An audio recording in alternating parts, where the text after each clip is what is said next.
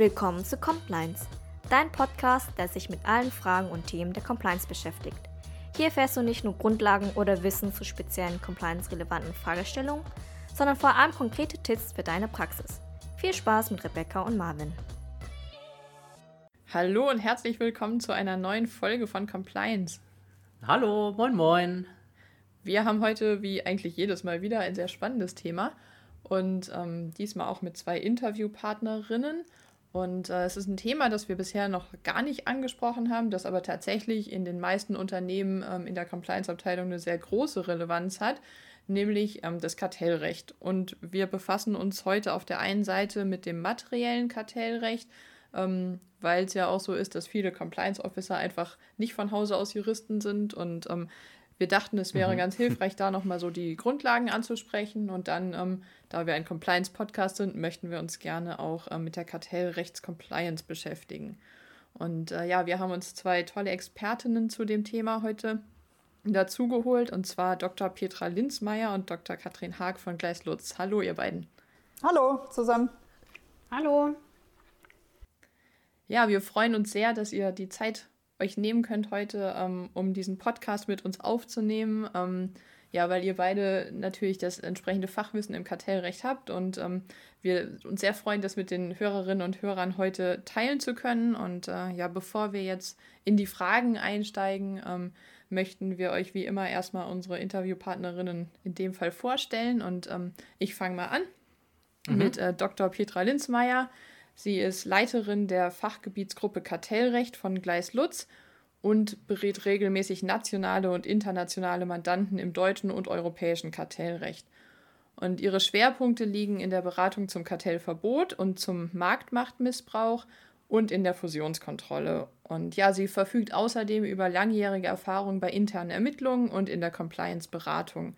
Und besonders häufig berät sie zu regulierten Industrien sowie Konsum Konsumgüterherstellung. Und ja, sie ist äh, natürlich Juristin von Hause aus, äh, hat in Passau, Prag und München studiert und ist seit 2007 Partnerin bei Gleis Lutz. Und außerdem, und äh, ja, das ist auch relevant gewesen für mich, kann ich gleich was zu sagen, ähm, ist sie Lehrbeauftragte an der Uni Passau für Lehrveranstaltungen im Kartellrecht und ich hatte auch schon das Vergnügen, ähm, an der Uni Regensburg ähm, bei ihr an einer Veranstaltung teilnehmen zu dürfen. Und ja, sie ist äh, außerdem noch Vorstandsmitglied des Münchner Kartellrechtsforums und äh, Mitglied der Studienvereinigung Kartellrecht. Ja, und an der Stelle gebe ich ab an Marvin. Jawohl, ich übernehme und stelle Frau Dr. Katrin Haag vor. Ähm, sie berät zu allen Aspekten des deutschen und europäischen Kartellrechts, hat ihre fachlichen Schwerpunkte in der Beratung zur Fusionskontrolle und dem Kartellverbot und äh, auch zu Marktmissbrauch, vor allem im digitalen Bereich, was, was ich auch total spannend finde. Ähm, außerdem berät sie regelmäßig zu internen Ermittlungen und allen Fragen rund um Compliance, allen Compliance-Themen. Ähm, studiert hat sie in Bayreuth und ähm, war im Rahmen ihres Referendariats 2017 in der Rechtsabteilung eines internationalen Unternehmens in Singapur tätig und ist jetzt seit 2017 bei Gleis Lutz. Also nochmal schön, dass ihr beide da seid und, und vielen Dank für eure Zeit. Ja, vielen Dank für die Einladung. Wir freuen uns auch sehr, hier sein zu dürfen. Und wir, wir haben gerade, bevor wir die, die Aufnahme gestartet haben, ähm, auch, auch kurz dazu gesprochen und, und ich sagte, dass ich im, im Kartellrecht äh, noch, noch recht viel Potenzial habe und äh, dass äh, da meine Kenntnisse doch recht ausbaufähig sind.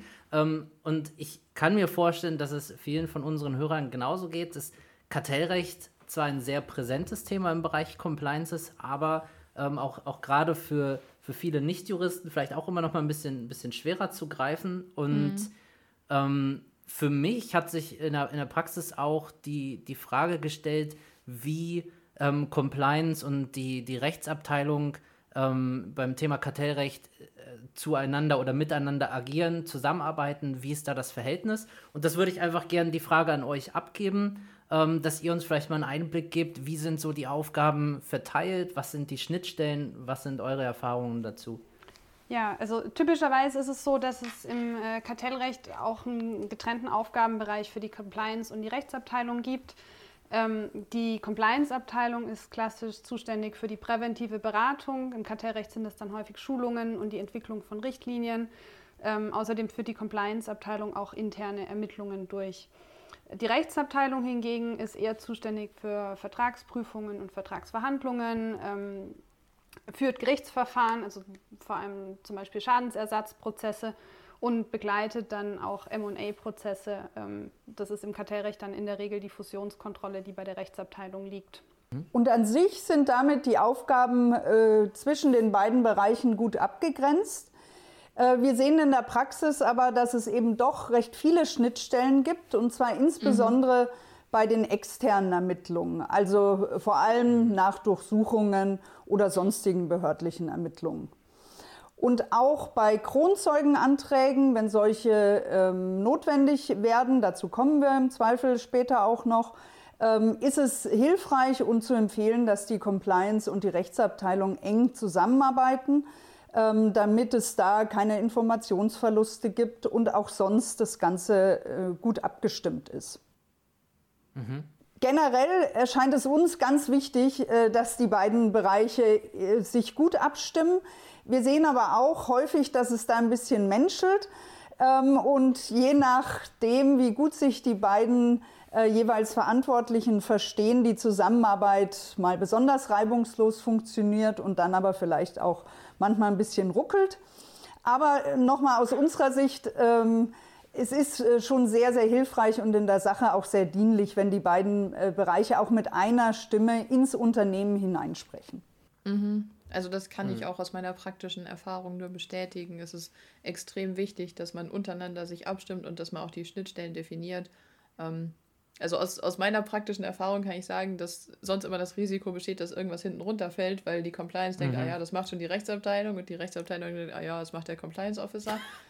Und am Ende ähm, hat es keiner von beiden gemacht oder zumindest nicht ausreichend. Und ähm, genau deswegen, das ist, das ist eins der Themen, was wir häufig ansprechen, ähm, dass man halt wirklich die eigene Zuständigkeit definiert und dass man dann auch wirklich Schnittstellen definiert und dass da sich auch mal hinsetzt und ähm, da wirklich aktiv drüber spricht und da auch äh, dann eine gemeinsame Lösung findet. Also wenn wir sozusagen uns ähm, inhaltlich mal damit auseinandersetzen, ähm, was, sind denn so die, die Kernpunkte oder, oder man kann es auch, auch die Säulen des Kartellrechts nennen? Was seht ihr da? Also klassisch sagt man, dass es drei Säulen gibt im Kartellrecht. Ähm, das ist einmal die Fusionskontrolle, also letztlich die Frage, inwiefern Unternehmen miteinander fusionieren dürfen. Also ganz plakatives Beispiel, äh, Daimler und VW dürfen jetzt nicht einfach so zusammengehen. Ähm, wenn es einen solchen Zusammenschluss geben sollte, müsste das erst von den zuständigen Wettbewerbsbehörden geprüft werden. Ähm, dann gibt es als zweite Säule die Missbrauchskontrolle, also letztlich ähm, besondere Regeln, die für marktbeherrschende Unternehmen gelten. Man denke jetzt mal beispielsweise an Google. Und dann äh, der mhm. letzte Punkt, das ist wahrscheinlich der Punkt, der jetzt auch für unseren Podcast heute am relevantesten ist, äh, das ist das Kartellverbot, also das Verbot wettbewerbsbeschränkender mhm. Vereinbarungen. Ähm, das, glaube ich, die meisten auch am ehesten mit Kartellrecht verbinden, nämlich zum Beispiel das Verbot, Preise abzusprechen. Mhm. Ja, ich glaube auch, das ist das, was so man so typischerweise sich unter Kartellrecht vorstellt. Und dann ist es äh, vielleicht für den einen oder anderen schon interessant zu hören, dass das Kartellrecht noch viel mehr ist als nur das. Ähm, ja, stimmt. Ja, ja, ja. wahrscheinlich wirklich, ja. Ähm, aber in der Regel ist es so, dass man in der Compliance im Unternehmen sich häufig vom Risiko her nähert. Ähm, ist ja grundsätzlich im Compliance-Management-System auch so, dass man risikobasiert arbeitet und ähm, an den Stellen eben am aktivsten ist, wo die größten Risiken im Unternehmen bestehen. Ähm, deswegen machen wir vielleicht mal mit, weiter mit der Frage, was die Risiken von Kartellverstößen denn sind. Ja, und in der Tat äh, macht es auch Sinn, dass das Kartellrecht ganz oben steht äh, in der Compliance-Beratung in den Unternehmen, weil die Bußgelder, äh, die es im Bereich Kartellrecht geben kann, eben tatsächlich extrem hoch sind und mhm. theoretisch zwar bis zu 10 Prozent des weltweiten Konzernumsatzes. In der Höhe werden in der Regel keine äh, Bußgelder verhängt, aber die Bußgelder können eben schon mehrstellige und auch äh, dreifache, mehrstellige Millionenbeträge äh, erreichen. Ähm, und ähm, deshalb ist es tatsächlich äh, wichtig, dass man sich damit befasst. Und wenn man jetzt schaut, wovon hängt äh, die Höhe eines solchen Bußgeldes ab, dann äh, spielen da natürlich eine Rolle, wie lang ein Kartellverstoß äh, in der Praxis vorgekommen ist, wie schwer er war, aber eben auch, wie groß der betroffene Umsatz war. Ähm, also das mhm. heißt, der kartellbefangene Umsatz letztlich war. Und typischerweise, und deshalb ist auch dieser Bereich der Kartellabsprachen der aus unserer Sicht für die Compliance-Beratung wahrscheinlich wichtigste, ähm, werden eben besonders hohe Bußgelder bei den klassischen Preisabsprachen und sonstigen Absprachen ähm, auferlegt. Es geht aber auch über die klassischen Preisabsprachen hinaus. In der jüngeren Zeit gab es beispielsweise auch wirklich hohe Bußgelder ähm, für Absprachen über die technische Entwicklung. Mhm. Ähm, so dass mhm. das auch aus unserer Sicht ganz gut zeigt, dass ähm, die Kartellbehörden sich auch durchaus immer wieder neue, innovativere äh, Schadenstheorien einfallen lassen und dann solche Absprachen auch bebußen. Und ähm, vielleicht äh, außerdem noch, auch wenn das eben eine etwas speziellere Materie ist, Bußgelder für Marktmachtmissbrauch. Ähm, das heißt also, wenn ich jetzt in einem Unternehmen in der Compliance-Abteilung arbeite, ähm, bei dem ich weiß, dass es Marktbeherrscher ist, dann ist es etwas, was natürlich besonders relevant ist. Ähm, weil da sind die Bußgelder auch sehr, sehr hoch und äh, die Katrin hat es ja vorhin gesagt, Google ist so ein typischer Marktbeherrscher, an dem man in dem Zusammenhang denken kann. Und äh, Google hat in den letzten Jahren immerhin drei äh, äh, Milliarden Bußgelder auferlegt bekommen. Mhm. Könnt ihr vielleicht da was zu sagen, wer im, wer im Unternehmen typischerweise dafür zuständig ist, zu ermitteln, ob eine marktbeherrschende Stellung vorliegt? Liegt das in der Regel eher bei der Rechtsabteilung oder bei der Compliance oder ganz woanders? Also am besten kennen die Märkte natürlich die äh, ähm, Mitarbeiter aus dem Business, aus, mhm. aus dem Sales-Bereich oder aus dem Marketing-Bereich. Und typischerweise würde man dann mit den Leuten aus dem Business eben versuchen, die Marktanteile zu bestimmen. Mhm. Ähm, es hängt ein bisschen davon ab, wer gerade die Marktanteile braucht. Also wenn es um eine Fusionskontrolle geht, dann wäre das typischerweise eine Aufgabe, die in dem Zusammenhang die Rechtsabteilung anstoßen würde, weil dort ja typischerweise die Fusionskontrollfälle äh, gehandelt werden. Wenn es jetzt aber um Absprachen geht und um eher präventive Ermittlungen, dann macht es durchaus Sinn und würde ich auch empfehlen, dass man als jemand, der im Bereich Compliance arbeitet, sich im Vorfeld und insbesondere auch bei Schulungen äh, damit befasst, in welchen Märkten die Marktanteile wie hoch sind. Mhm. Und ähm, also ich bin also gerade äh, brand, brandaktuell genau mit dem, mit dem Thema äh, beschäftigt. Ähm, und es ist auch, finde ich, zusätzlich noch schwer überhaupt erst, also ich sag mal, wenn man Markt hört und Marktanteil, das, das klingt erstmal so, ja gut, äh, wie, man weiß ja grob, in welchem Markt man unterwegs ist und, und das sollten, müsste der, ähm, die Infos, Infos müssten beim Vertrieb oder im Business liegen, aber, aber oft ist ja auch die Definition des, des Marktes und ist der Markt jetzt äh, national zu sehen oder sind wir auf einem internationalen Markt und dann äh, sozusagen kann das Produkt durch, durch ein anderes ersetzt werden oder Teile davon. Also sozusagen die Definition des Marktes ist, ist an sich schon ein Punkt, wo ich auch einfach nur als, als Tipp mitgeben kann, das nicht zu unterschätzen. Ne? Dass man, äh, weil, weil, dann neigt man äh, auch, auch häufig mal dazu und, und sagt, ja, gut, wir, wir kennen unseren Markt, die Infos liegt, liegen uns vor. Wenn man sich dann aber ein bisschen näher damit beschäftigt und tiefer bohrt, dann, dann ist einem diese Definition vielleicht gar nicht mehr so, so klar. Ne? Und also da einfach nur, da muss man viel, ähm, viel, viel Hirnschmalz auch, auch investieren. Hat man das dann aber erstmal gemacht, ist man natürlich auf einem guten Stand. Aber das einfach auch nochmal so als, als, als Tipp für die Praxis mitgegeben, dass man sich wirklich äh, intensiv damit befasst, was macht eigentlich meinen Markt aus und, und in welchen Märkten ist man unterwegs? Ja, also das äh, können wir tatsächlich voll und ganz bestätigen, weil über die Marktabgrenzung entscheiden sich ja auch viele Fälle. Wenn man die Märkte ganz eng definiert, ist notwendigerweise die eigene Marktstellung äh, tendenziell höher, größer. Wenn die Märkte sehr weit definiert werden, äh, dann ist die eigene Marktstellung auch wieder notwendigerweise häufig äh, geringer, kleiner. Ähm, die Behörden äh, haben sich ja viele Märkte in den vergangenen Jahren auch angeschaut. Das heißt, man würde typischerweise dann auch anfangen zu schauen, welche Entscheidungen gibt es schon, was hat sich gegenüber der vorherigen Entscheidung schon geändert. Häufig entwickeln sich die Märkte ja auch sehr schnell weiter, äh, gerade wenn es dynamische digitale Märkte sind. Und so würde man sich dann genau annähern, äh, welche Produkte wirklich austauschbar sind und ähm, wie die Märkte heute definiert würden. Ja, da sollte man mhm. aber auch wirklich schauen, dass man, wenn es irgendwelche Kommissions- oder ähm, Behördenpraxis gibt, dass man sich die anschaut, weil man doch häufig beobachtet, dass Behörden die Märkte mitunter anders abgrenzen, als das ein Vertriebsmitarbeiter mhm. möglicherweise tun würde. Ja. Yeah. So, dann würde ich sagen, wir beenden mal unseren kurzen Exkurs zum Thema ja. marktbeherrschende Stellung ja, ja, und äh, gehen zurück zu der ursprünglichen Frage, die wir gerade hatten, nämlich was die Risiken eines Kartellverstoßes sind. Und das Erste, was wir jetzt gelernt haben, ist, dass es erhebliche Bußgelder geben kann. Gibt es da noch weitere Risiken, die drohen? Ja, also natürlich äh, sind Durchsuchungen und die ganzen Ermittlungen auch etwas, was Unternehmen droht, ähm, bei denen ein Kartellverstoß schlummert.